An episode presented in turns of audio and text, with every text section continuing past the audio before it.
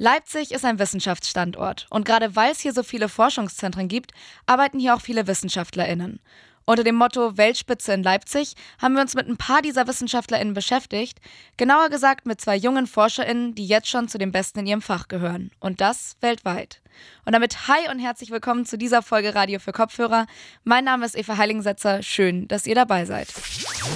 Mephisto 976, Radio für Kopfhörer.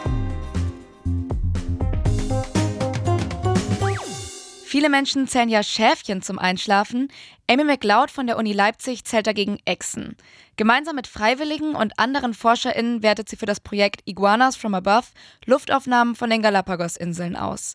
Das Ziel davon ist herauszufinden, wie viele Exemplare der bedrohten Tierart es da noch gibt. Joris Bartsch hat die Chefechsenzählerin Amy McLeod getroffen. Ever since I can remember, I've had a real interest for Ich hatte, seit ich mich erinnern kann, großes Interesse an wilden Tieren und große Sorge wegen des Artensterbens. Es hat mich schon immer beunruhigt, dass wir so viele Tierarten verlieren. Ich erinnere mich daran, wie ich als kleines Kind davon erfuhr und sehr beunruhigt war. Deshalb schien es mir, denke ich, ganz logisch, mich dem zu widmen.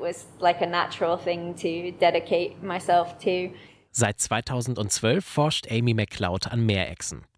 Die Biologin reist fast jährlich zu Expeditionen auf die Galapagos-Inseln im Pazifik, der einzige Ort, an dem die Leguane in freier Wildbahn vorkommen. Wie viele Meerechsen es gibt, das ist nicht bekannt. Aber bis 2024 will Amy McLeod diese Frage beantwortet haben.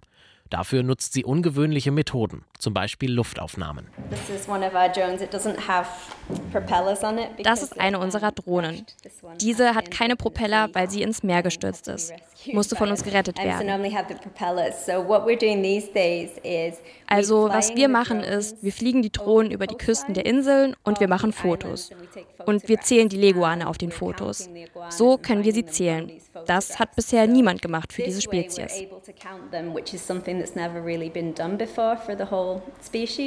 Die meiste Zeit verbringt MacLeod allerdings nicht auf den Galapagos-Inseln, sondern am Computer. Im Institut für Lebenswissenschaften der Uni Leipzig liegt ihr Büro hinter einem beeindruckenden Treppenhaus und einer alten, schweren Holztür. Der Großteil der Abteilung ist tatsächlich da oben. Wir sind einfach die komischen Vögel im Erdgeschoss. Aber ich denke, im August werde ich dann auch nach oben ziehen müssen. Umziehen. Für Amy MacLeod ist das nichts Ungewöhnliches. Als Forscherin folgt sie der Arbeit, sagt sie. Und die hat sie schon an verschiedenste Ecken der Welt geführt. Zum Beispiel nach Südafrika, Kenia, das Vereinigte Königreich, die Vereinigten Staaten, die Niederlande und Südamerika. In Deutschland forschte sie zunächst in Bielefeld und Braunschweig. Professor Sebastian Steinfarz betreute hier ihre Doktorarbeit. Er war begeistert von MacLeods zielstrebiger Arbeitsweise und nahm sie später mit nach Leipzig. Gerade die ähm, vorletzte Exkursion, da hat sie ähm, eben sehr, sehr gut diese Exkursion organisiert, weil das auch nicht so einfach ist auf den Galapagos-Inseln dort. Äh, also es ist nicht nur so, dass die meisten Leute denken dann, ja, wir sind dann da und machen Urlaub äh, und dann doch, ach ja, toll, dass ihr da seid und so. Aber das ist eben wirklich harte Arbeit, auch wenn man das alles organisieren muss. Es ist auch eben einfach schwierig, dann die ganzen verschiedenen Player so zusammenzubekommen und das hat sie dann eben sehr gut gemacht. Hart ist auch die Arbeit vor Ort auf den Galapagos-Inseln. Immer wieder hat sie bei Expeditionen mit schwierigen Bedingungen zu kämpfen, erzählt MacLeod. Unkooperative Behörden, plötzlich wechselndes Wetter und schwer zugängliche Forschungsgegenden. Etwa bei ihrer Reise zu den Zwergeninseln Darwin und Wolf. Dort gibt es keine Meerechsen, sagten ihr die Einheimischen im Vorhinein. Als wir dann hingefahren sind, haben wir die Leguane gefunden. Aber sie waren auf einem Felsen, mitten im Meer. Das war einer der abenteuerlichsten Orte, an denen ich je Proben genommen habe. Wir mussten da tatsächlich hochklettern, ohne irgendwelchen Schutz. Zum Glück ist das mein Hobby, Klettern, was ziemlich nützlich ist. Zumindest einmal die Woche versucht Amy McLeod klettern zu gehen, in Berlin, wo sie seit vielen Jahren wohnt. Ihre Kletterpartnerin Danielle de Groot lernte sie vor einigen Jahren kennen, weil beide an der gleichen Schule unterrichteten. Sie hat irgendwie überhaupt keine Angst, also ich falle fast nie, weil ich kein, kein Risiko nehme, aber sie nimmt immer Risiko und sie stürzt immer ab und lächelt und macht wieder weiter. Und also wenn sie runterkommt, sie geht einfach weiter, kommt nochmal runter und sie geht nicht auf. Wenn sie sich ein Ziel gesetzt hat, sagt McCloud, dann arbeitet sie hart dafür, es zu erreichen. Mit Rückschlägen und unerwarteten Ergebnissen weiß sie umzugehen. auch wenn das in Wissenschaftskreisen noch nicht ausreichend akzeptiert sei.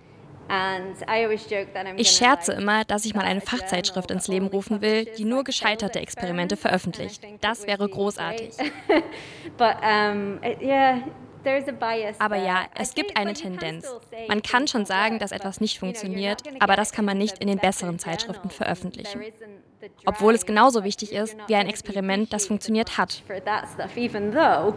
Really, that's important information just as much as an experiment that worked, actually.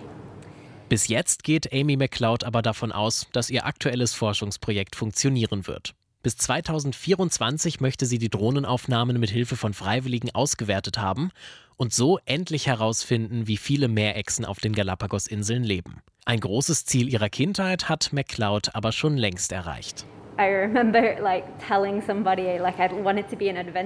Ich erinnere mich, dass ich mal jemandem erzählt habe, dass ich Abenteurerin werden möchte. Und mir wurde gesagt, nein, die Zeiten sind vorbei. Aber eigentlich ist es ein Abenteuer. Wir untersuchen Orte, die niemand vorher untersucht hat, und es gibt Plätze, an denen zum ersten Mal jemand Proben nimmt. Und das ist ziemlich aufregend. Und dann schaue ich zurück und denke, ich mache genau die Sache, von der mir gesagt wurde, dass ich sie nicht machen kann. Das ist toll. Ich mag es, solchen Erwartungen zu trotzen. Sagt Amy McLeod im Gespräch mit Joris Bartsch. Und von Amy McLeod wenden wir uns jetzt einem Mann zu, der seit neuestem Millionär ist. Beziehungsweise sein Forschungsprojekt ist das. Der Psychologe Sebastian Grüneisen beschäftigt sich darin mit frühkindlicher Entwicklung. Für seine Forschung hat er ein Stipendium bekommen und das wurde mit 1,5 Millionen Euro dotiert. Wie er mit dieser Verantwortung und mit dem Druck in der Forschung umgeht, das hat ihn Sophie Görlip gefragt. Direkt am Elsterbecken liegt der Campus der Sport- und Erziehungswissenschaften das akademische Zuhause des Psychologen Dr. Sebastian Grüneisen. In seiner Pause zieht es den Nachwuchswissenschaftler gerne mal ins Grüne. Ja, ist ganz gut. Dadurch, dass wir in der Sportwissenschaft sind, ist ja auch so über Umkleidekabinen. Heißt, manchmal kann ich da irgendwie meinen Tag unterbrechen und hier joggen gehen am Wasser und dann so ein Interview kostet zwar etwas Überwindung, sagt Grüneisen, aber letztlich freut er sich über die, die Fragen stellen. Offen berichtet er von seinen Studienzeiten in Schottland, Großbritannien und den USA. Er wollte raus aus Deutschland, andere Länder, andere Städte kennenlernen, auch um sich akademisch weiterzubilden. Besonders die Zeit in Schottland war für ihn wegweisend. Irgendwie fand ich das total faszinierend, dann mit Leuten zum ersten Mal Kontakt zu haben, die ich davor nur gelesen habe. Und die dann auf einmal mit mir am Tisch sitzen und auf einmal wissen wollen, was ich dazu denke. So, und da war ich am Anfang vielleicht noch so ein bisschen ehrfürchtig und irgendwann fängt man halt an, so mit denen zu diskutieren. Und ähm, so diese Erfahrung wirklich auch ernst genommen zu werden bei so wissenschaftlichen Fragestellungen, das war irgendwie sehr prägend und eine gute Erfahrung. So. Der ständige Ortswechsel kann auch zwanghaft werden, befürchtet Grüneisen.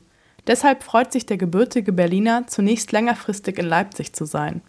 Hier hat er bereits promoviert und forscht nun im Bereich der frühkindlichen Entwicklung. Sein genaues Forschungsinteresse beschreibt er so. Wenn man sich viele ethisch problematische Verhaltensweisen anschaut, dann sind die häufig wahnsinnig kooperativ. Wenn wir Bestechungsgelder austauschen, Vetternwirtschaft, ähm, Preisabsprachen und, und, und.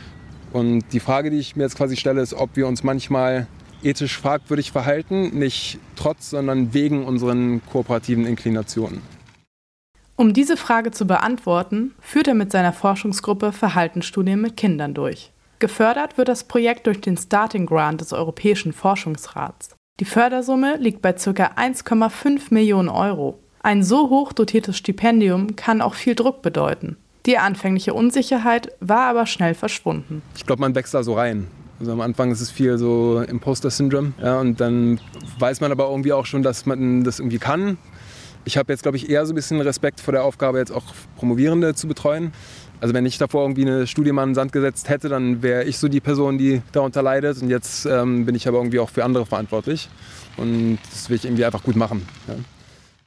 Zusätzlich lehrt er an der Erziehungswissenschaftlichen Fakultät denn mit seiner Arbeit an der Uni Leipzig wurde dem 37-Jährigen dort eine Tenure-Track-Professur angeboten. Was sich zuerst wie eine Notwendigkeit für die Karriere anfühlte, erwies sich als glückliche Ergänzung zu seiner Arbeit. Also, um ganz ehrlich zu sein, also Lehre gehört einfach irgendwann dazu. Ich glaube, es gibt auch viele Leute, die dann irgendwie die Lehre mehr als, als etwas sehen, was man halt irgendwie machen muss, um gleichzeitig in der Forschung zu bleiben.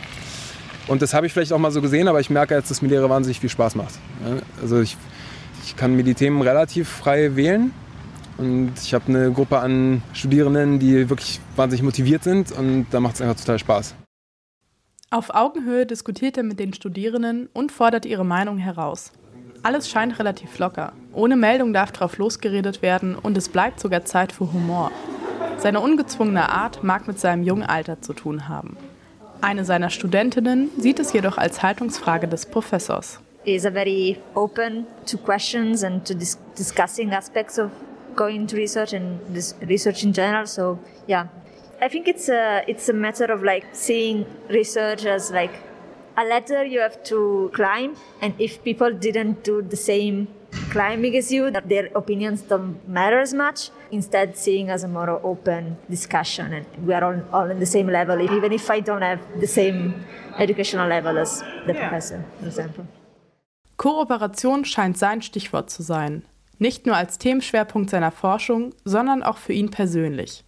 Forschung ist für ihn auch immer ein kooperativer Prozess.